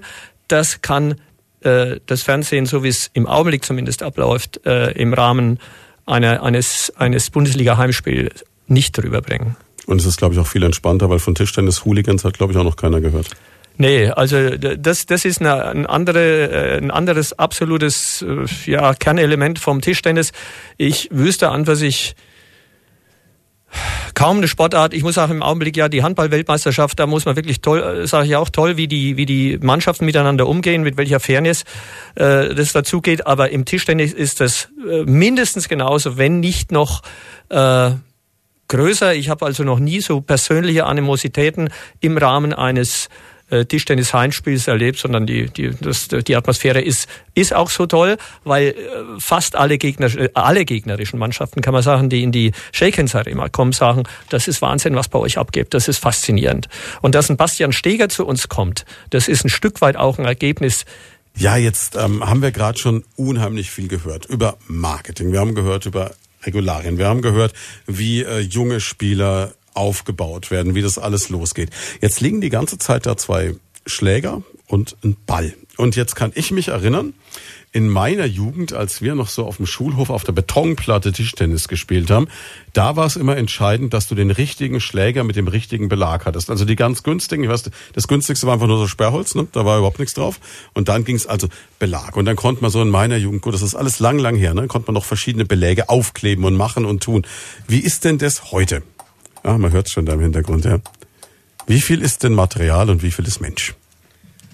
Ja, in Prozenten auszudrücken, das fällt mir jetzt natürlich etwas schwierig, aber es ist, äh, wenn wir vom Leistungssport sprechen, ist natürlich das Holz und der Belag, die spielen da schon eine große Rolle, mhm. weil die Belagdicke gibt auch wieder Aussagen über die Geschwindigkeit des Balles, also wie schnell man den Ball zurück äh, retournieren kann.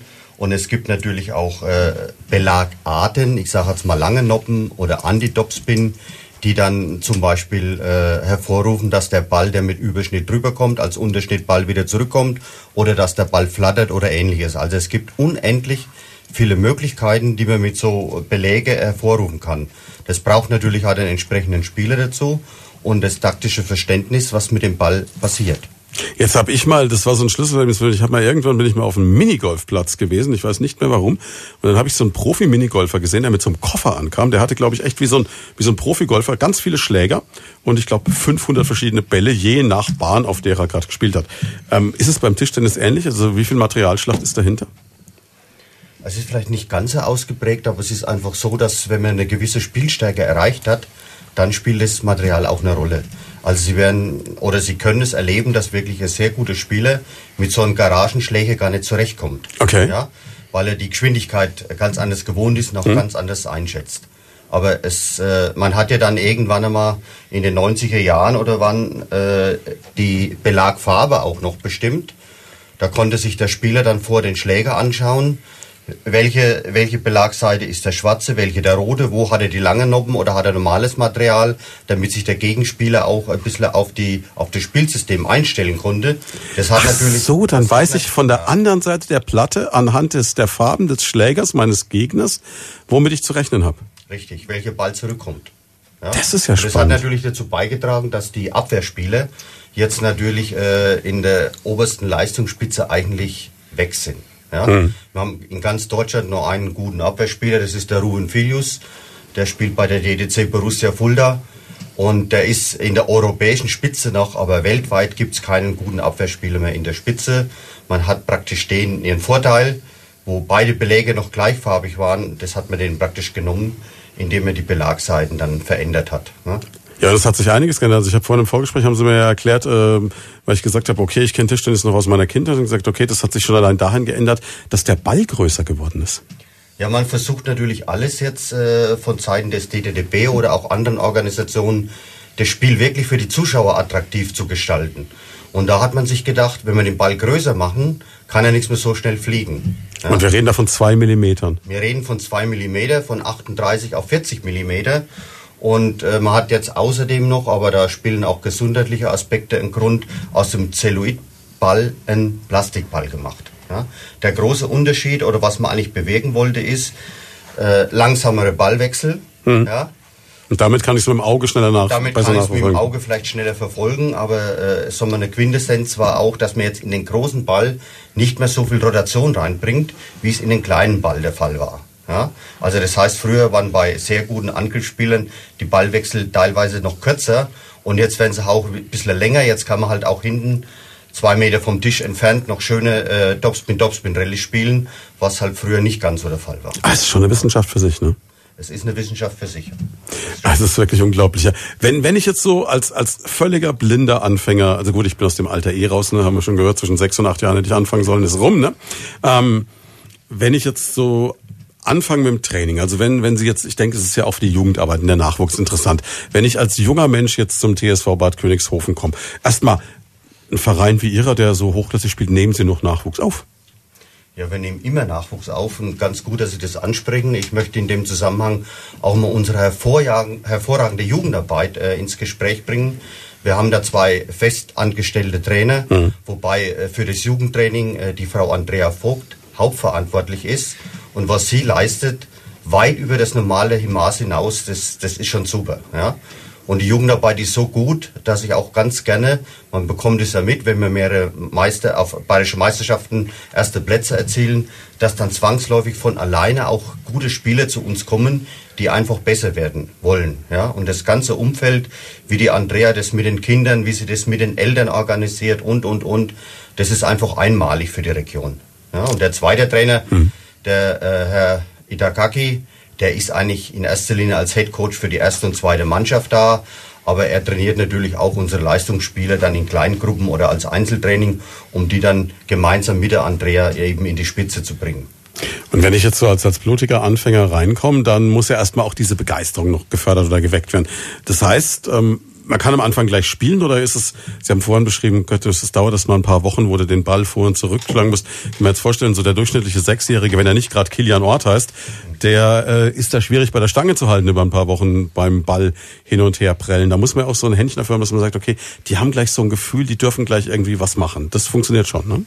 Die dürfen gleich was machen, die dürfen viel mit Bälle machen, hm. ja, um einfach zu gucken, ob die Jungs überhaupt ein Ballgefühl haben. Ja. Was natürlich dann auch wichtig ist, äh, wir haben natürlich auch Hilfsmittel wie ein Roboter. Mittlerweile machen das die Spieler selber. Die sind so gut, dass die ähnlich wie ein Roboter wirklich punktuell 20, 30 Bälle auf die gleiche Stelle spielen kann. Das ist halt wichtig, um irgendwelche äh, Grundtechniken, äh, Grundtechniken da zu erlernen. Ja? Und wo man früher auch nie drauf geachtet hat, was man heute macht, ist auch dieser handgerechte Tischtennisspieler.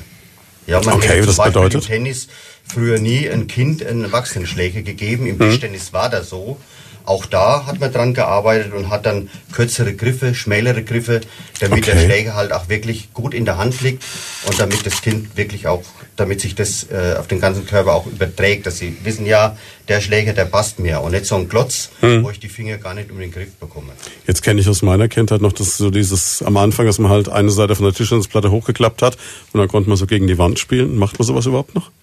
Das macht man auch noch, aber bei uns äh, geht es ja vom Breitensport sehr schnell, sagen wir, in den Leistungssport. Und über. dann ist das kein Thema mehr. Ne? Da ist das kein Thema mehr. Das kann man mal zur Abwechslung im Training mit reinbringen oder gerade in der Anfängerschulung, ja, damit möglichst viel Abwechslung den Kindern geboten wird, damit die halt auch bei der Stange bleiben. Und jetzt gerade, wenn es so um, um wichtige Turniere und Entscheidungen geht, ist das dann noch eine ganz normale Tischtennisplatte oder muss da das Netz auch nochmal nachgespannt werden? Also ich weiß, bei uns war es immer so bei der Platte, da waren diese Flügelmuttern, wurde so das Netz versucht, das zu spannen und irgendwie hing das Ding dann doch immer in der Mitte durch oder so. Das hat sich wahrscheinlich auch ein bisschen geändert, ne? Also das gibt es bei Turnieren mit Sicherheit nicht. Es gibt eine Wettspielordnung, wo das alles genau festgelegt äh, ist. Da muss das Material zugelassen sein, da muss die Tischtennisplatte zugelassen sein und natürlich auch die Netzhöhe, die wird natürlich entsprechend dann auch von den Schiedsrichtern überprüft. Was ich mir jetzt aber auch noch vorstellen kann, ist das Attraktive beim Tischtennis wahrscheinlich. Klar, du kannst dich natürlich verkünsteln mit Schlägern und mit Bällen und, und was weiß ich, vielleicht noch mit den richtigen Schuhen, aber es ist jetzt nicht, wie wenn jetzt das Kind beschließt, wir vorhin so mal so salopp die Familie Ort mit der Familie Schumacher verglichen. Es will jetzt Formel 1 Fahrer werden. Also es ist jetzt ein Sport, der auch für die Eltern finanziell überschaubar bleibt, zumindest am Anfang, oder? Finanziell bleibt er am Anfang überschaubar. Es ist halt unwahrscheinlich viel Zeitaufwand, weil man mhm. ja schon gehört, die Kinder sollen ja dann in der Spitze äh, Minimum viermal trainieren in die Woche. Und da fällt natürlich für viele sehr viel Zeit an. Das Fahren nach Bad Königshofen, das Abholen, die Zeit dazwischen. Also das können meistens dann die Eltern alleine gar nicht bewerkstelligen. Da müssen die Großeltern bei, da müssen Tanten und Onkeln bei, damit es funktioniert. Aber finanziell ist das kleinste Problem. Das heißt aber auch, dass also ein erfolgreicher Spitzensportler immer nur deswegen erfolgreich ist, weil das Netzwerk oder konkret gesagt die Familie mitmacht. Es muss alles zusammenpassen. Wir haben das ja schon mal erwähnt. Also nicht nur das Kind als Hauptakteur als solches, es müssen die Trainer, wo, die sehr, sehr wichtig sind, ja, die die Arbeit halt äh, am Kind und auch in der Halle bewerkstelligen. Und da gehört halt nicht nur Tischtennis dazu, da gehören halt noch andere Maßnahmen dazu, dass man die Kinder zwischendurch mal mit was anderes bespaßt, damit die bei der Sportart bleiben. Da gehören die Eltern dazu, Geschwister, Ältere, das ganze Umfeld, die ganze Großfamilie. Es hat ja vorhin auch der Josef Ort gesagt, Mensch, 90 Prozent sind Fleiß, 10 Prozent sind vielleicht Talent. Würden Sie das als Trainer unterschreiben? Ja, äh, ich würde schon das Talent ein bisschen höher ansetzen. Okay. Also ja, nicht nur bei 10 Prozent, sondern ich würde da vielleicht auf äh, 60 Prozent gehen. Und 40 Prozent der Fleiß. Aber ich meine, ich will ihm da nicht widersprechen, aber man hat da Erfahrungswerte. Man kann da auch nicht jeden Spieler mhm. über den Kamm scheren. Das ist in anderen Sportarten genauso. Es gibt Starttrainer, äh, die irgendein als Talent ausgucken und es hat sich nicht bewahrheitet und auch umgekehrt. Ja, auch vielleicht mal Leute, die wenig Ahnung haben entdecken ein Talent und es ist dann wirklich ein Talent, was keiner vermutet hat. Ja, es muss einfach alles zusammenpassen. Das Gesamtbild. Das ist aber auch der Vorteil, wenn man natürlich in einem Ort wie Bad Königshofen jetzt jemanden wie Sie hat, der so, Sie haben es ja vorhin beschrieben, über, über jahrzehntelange Erfahrung verfügt. Das heißt, Sie sehen dann auch relativ schnell, da muss ich noch das machen, da muss ich noch das machen. Und der ist auch einer, der eben diese, seien es jetzt 10 oder seien es 60 Prozent hat, die eben entscheiden können. Ne? Ich bin zwar lang aus der Materie heraus, aber ich war ja damals auch A-Lizenz-Trainer, also das ist die höchste Lizenz. Mhm. Da steht jetzt nur noch äh, der Diplom-Trainer drüber, aber ich habe sie natürlich 2005 dann aus beruflichen Gründen nicht mehr verlängern können. Aber wie nochmal gesagt, wir haben hervorragende Trainer, also ich darf mich da ein bisschen zurücknehmen. Ich unterstütze zwar noch ein bisschen in der Trainingsarbeit, aber unsere Trainer machen das perfekt. Ja. Es gibt zwar auch manchmal ein bisschen Unterschiede von der deutschen Technik zur japanischen Technik, aber ich denke, wir bringen das äh, in die richtige Spur. Wie kommt es eigentlich, dass jetzt gerade in, in Asien Tischtennis so so viel mehr ein Hype ist und dass es auch so unglaublich viele gute asiatische Spieler auch gibt. Und bei uns jetzt, sage ich mal, gut, bei uns gibt es Bad Königshofen, klar, aber, aber jetzt sonst ist es nicht so der, der, der Riesenbreitensport geworden. Woraus erklärt sich das? Gerade in den asiatischen Ländern ist Tischtennis äh, Volkssport Nummer eins. Hm. Ja, das wird in den, Stuhl, in den Schulen unterrichtet, egal in welcher. Ja, und bei uns ist halt Tischtennis, äh, steht da äh, von der, äh, ja, wie soll ich sagen, von der Medienträchtigkeit noch ganz, ganz weit hinten. Ja. Und in Asien ist das die Nummer eins, da geht es in den Schulen schon los und das erklärt es auch. Die haben natürlich auch äh, von den Einwohnerzahlen her ganz andere Bevölkerungsdichte. Ja. Ist es einfacher, da Spitzenspieler rauszubringen. Würde aber dann auch da bedeuten. Vielleicht noch was dazu sagen, ja. ja. es ist natürlich auch noch geografisch, wenn du in Tokio Tischtennis spielen willst, äh, da langt äh, eigentlich ein kleiner Raum wenn du Badminton spielen willst oder Tennis, dann brauchst du einen Court.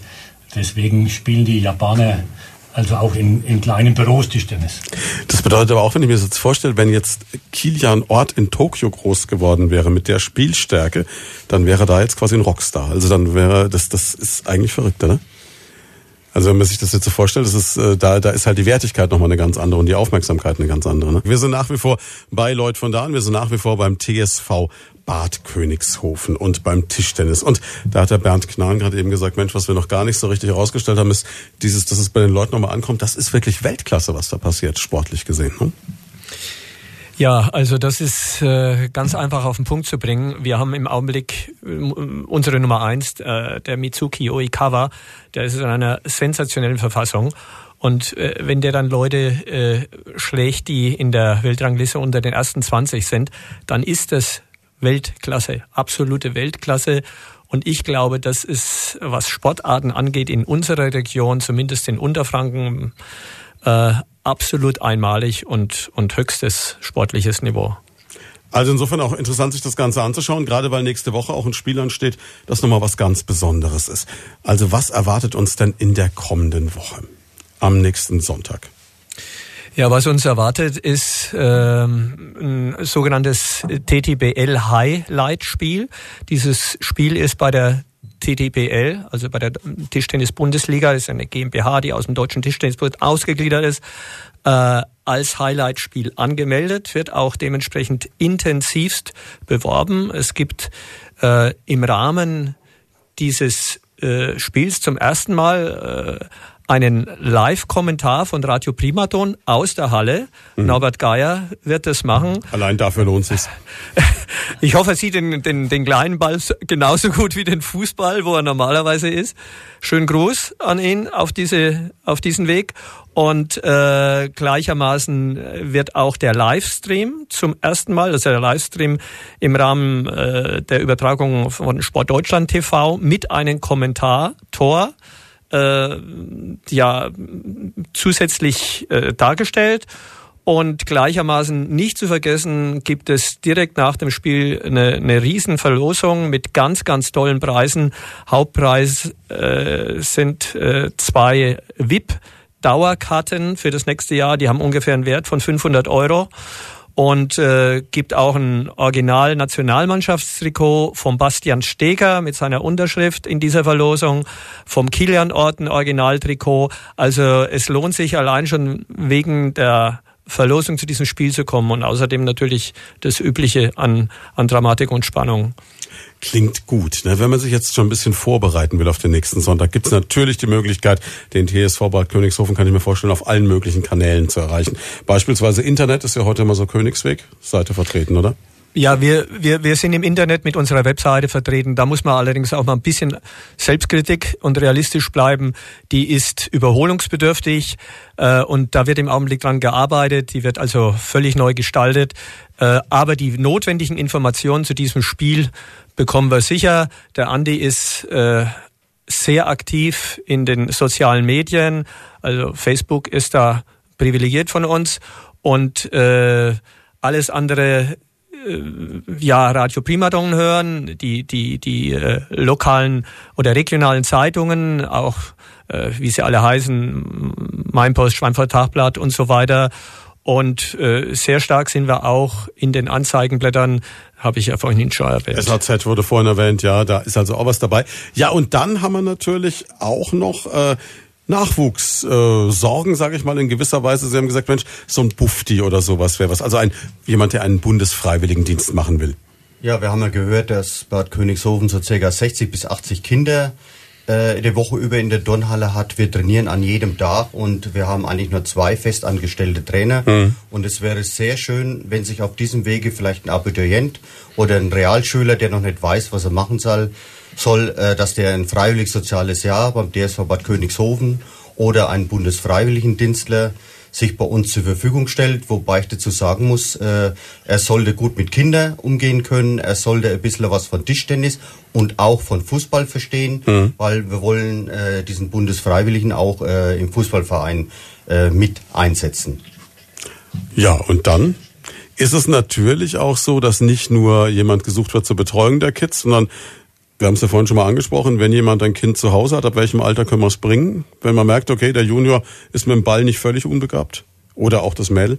Ja, wie wir vorhin gesagt haben, so im Alter von sechs bis acht Jahre ist das kein Problem. Aber wir haben ja auch drei Sportarbeitsgemeinschaften in Bad Königshofen, an der Grundschule in Bad Königshofen, an der Realschule in Unteresfeld und im Gymnasium in Bad Königshofen. Und da versuchen wir natürlich auch, äh, äh, gute Kinder da zu akquirieren und zu uns zum Tischtennis zu bringen. Ein Talent, der Maxi Dreher, ist zum Beispiel mhm. aus diesem Bereich entstanden. Wenn wir jetzt gerade schon bei der Zukunft sind, wir haben schon das Thema Sportinternat vorhin mal so angeschnitten. Ja Mensch, fragen wir den Visionär doch nochmal. Jetzt zum Internat braucht es auch immer auch das Gebäude, kann ich mir so. Ich habe jetzt bei Internat bin ich immer so irgendwo zwischen Schloss Schreckenstein und Hogwarts von Harry Potter. Also wie wie kann ich mir das vorstellen? Wann wird das erste Schloss in Bad Königshofen gebaut für die Schüler? Also da muss ich dich jetzt enttäuschen. enttäuschen ja. Ach verdammt. Äh, äh, ein Tischtennis, ein Tischtennisraum muss nicht so riesengroß sein, wenn man effektiv trainieren will. Trainiert man sowieso nah am Tisch. Äh, wir haben in Bad Königshofen einen leerstehenden Schleckermarkt ins Auge gefasst. Und der wird dann zum, zum Tischtennisraum umfunktioniert. Wird das so Schleckermarkt doch nochmal was Positives in dieser Welt? ja. Und der Inhaber, der Karl Schuck, der unterstützt uns da auch. Und ja, also da fangen wir jetzt gerade an. Der Bodenbelag ist schon da und jetzt Ende Januar kommen die ersten Japaner nach Königshofen, die hier trainieren wollen. Also wir müssen jetzt in den nächsten zwei Wochen nochmal richtig Gas geben. Aber das ist auch wieder so dieses, was, was ich immer so merke an Bad Königshofen oder also so wie ich es heute erlebe. Da seid ihr dann schon wieder so, dass es heißt, komm, dann packen alle an und dann wird eben der Schleckermarkt jetzt mal umgebaut und wir kriegen das schon zum Laufen, bis die Japaner da sind. Ja, so ähnlich ist es. Wir haben also ganz tolle Helfer und äh, wenn da alle mit hinlangen, dann schaffen wir das immer. Äh, ich werde natürlich immer geschimpft, weil, weil der Andi Albert diese Idee immer recht kurz, kurzfristig hat und aber irgendwie durch die tollen Helfer kriegen wir das immer, kriegen wir das immer hin. Dem bleibt ja gar nichts anderes mehr übrig, oder? Ja, die werden eigentlich vor vollendete Tatsachen gestellt, ja. Ja, und damit das Ganze dann auch noch ordentlich verbreitet wird, haben wir ja immer noch den Pressewart, der jetzt die letzte Stunde überhaupt nicht richtig zu Wort kam. Jetzt haben wir noch drei Minuten. Äh, was ich die ganze Zeit überlege, ist, ne, jetzt habe ich das vorhin gehört, 38 verschiedene Zeitungen und Medien, die da beliefert werden, eine süddeutsche Zeitung. Und das macht man alles noch so nebenbei. Das ist ja wahrscheinlich nicht hauptamtlich. Ähm, Boah, das ist natürlich schon äh, auch, wie, wie schafft man das? Und ich denke, die Ansprüche sind jetzt auch so, ich meine, gut, jetzt, jetzt gibt's uns hier, ne? Und dann gibt's sowas wie äh, die Süddeutsche, die haben wahrscheinlich auch unterschiedliche Ansprüche, ne? Also so toll ist es gar nicht. Irgendwie Echt, ist leichter, als ich dachte? Ja, äh, schauen Sie her, ich, ich bin Rentner, ich bin Pensionist, ich war früher mal Lehrer und habe mit der Zeitungsschreiberei schon vor 25 Jahren nebenberuflich angefangen als freier Mitarbeiter. Und es hat sich ganz einfach so entwickelt und ergeben. Von der Zeit her habe ich kein Problem. Das ist das Erste, was ich angedeutet habe. Ich bin zu Hause, kann man das wunderschön einteilen. Ich schreibe auch noch über Fußball und andere Dinge, Badminton, alles Bad Königshofen, Römgrabfeld, mhm. Kreisliga und so weiter. Nein, das ist ein Teil davon und äh, es macht Spaß, das selber mitzuerleben. Bloß eng wird's am Sonntagabend. Weil dann ist Abgabezeit, ne? Das Spiel ist manchmal um halb sieben aus. Ich muss um 8 Uhr meinen Bericht und die Bilder durchhaben. Und dann kommt es oft vor, dass ich im allerletzten Spiel, im vorletzten oder im letzten Satz mein Zeug pack und aufs Fahrrad mich setze und heimsause und vielleicht noch die letzten Ballwechsel auf dem Livestream angucke und setze mich dann hin und dann darf nichts dazwischen kommen. Dann darf der Computer nicht abstürzen und all die Dinge, das passt aber schon. Klingt nach Stress. Und jetzt ist es so, jetzt haben wir noch eine Minute. Und jetzt hat mir der Josef Ort gerade noch einen Zettel hingehalten. Jetzt haben wir die ganze Zeit gesagt, meine Güte, ähm, ist, wir reden nur von Begeisterung, wir reden nur von der Faszination, aber ein Wort muss noch erlaubt sein vom Herrn Albert. Es wäre jetzt nicht das Schlechteste, wenn noch der ein oder andere Sponsor sagt, Mensch, ich hätte noch Lust drauf, diese Erfolgsgeschichte mit weiterzuschreiben, oder? Ja, sicher. Also gerade im Schweinfurter Raum, da sind wir noch, habe ich, habe ich noch kein Fähnchen stecken können in meine Partnerschaftsliste. Äh, ich bin, glaube ich, durch meine Zeit bei der Firma Bechert ja auch in Schweinfurt noch bestens bekannt. Und äh, ja, äh, ich, unser Erfolgsmodell äh, in Sachen Marketing ist auch, dass viele, viele Gesch äh, Geschäftsleute bei uns äh, toll unterstützen können, indem sie einfach für ihre Mitarbeiter oder für Freunde mal ein Kartenkontingent kaufen. Das ist ein einfacher Weg, der tut dem Arbeitgeber nicht weh und, und hilft uns sehr. Also gerne. Nochmal so als Anregung, ne? Ja, so als Anregung. Äh, Karten, wir haben ein ganz, ganz tolle, äh, ein, ein tolles VIP-Catering, das hervorragend angenommen wird. Und äh, da dazu also gutes Essen und toller Spitzensport zur äh, Primetime am Sonntagmittag um 3 Uhr in der Shakens Arena.